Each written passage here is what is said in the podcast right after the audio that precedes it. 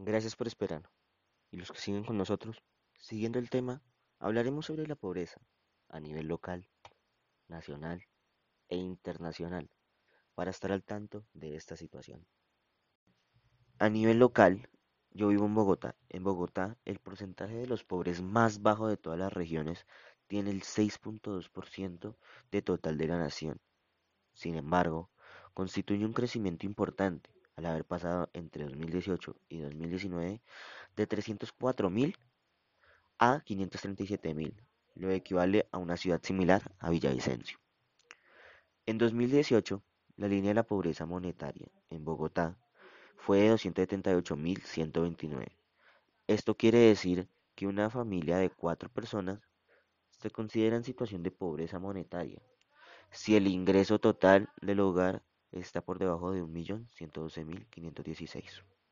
A nivel nacional, la pobreza extrema en Colombia subiría del 14.3% en 2020 desde el 10.9% registrado en 2019, de acuerdo con la Comisión Económica para América Latina y el Caribe, CEPAL. Respecto a la pobreza, la CEPAL estima que subía en 5.1 puntos porcentuales este año desde el 29% de 2019 a 34.1% en 2020. Incluso sin medir los efectos de la pandemia, la pobreza en Colombia aumentó y a 2019 el país terminó con una tasa de 37.5% en la pobreza monetaria, que mide el costo de las necesidades básicas de alimentación, alojamiento, transporte y servicios públicos. A nivel mundial, la pobreza extrema, definida como la situación de quienes viven en menos de un dólar 90 dólares al día posiblemente afecte entre un 9.1% y un 9.4% de la población mundial en 2020. De acuerdo con el trabajo Poverty and the Shared Prosperity Report, informe sobre la pobreza y prosperidad compartida que se publica cada dos años. Eh, unos 783 millones de personas viven por debajo del umbral de pobreza internacional, con 1.90 dólares diarios.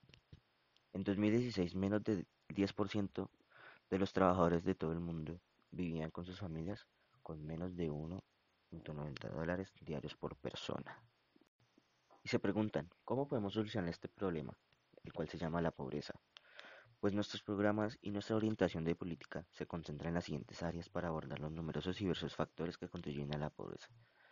El mejor acceso, la mayor productividad, las oportunidades de empleo digno, el nivel básico de ingresos y protección social, las personas empoderadas y la igualdad de género. Luego de unos comerciales conocerán mi opinión y la conclusión de este tema del día de hoy. Ya volvemos.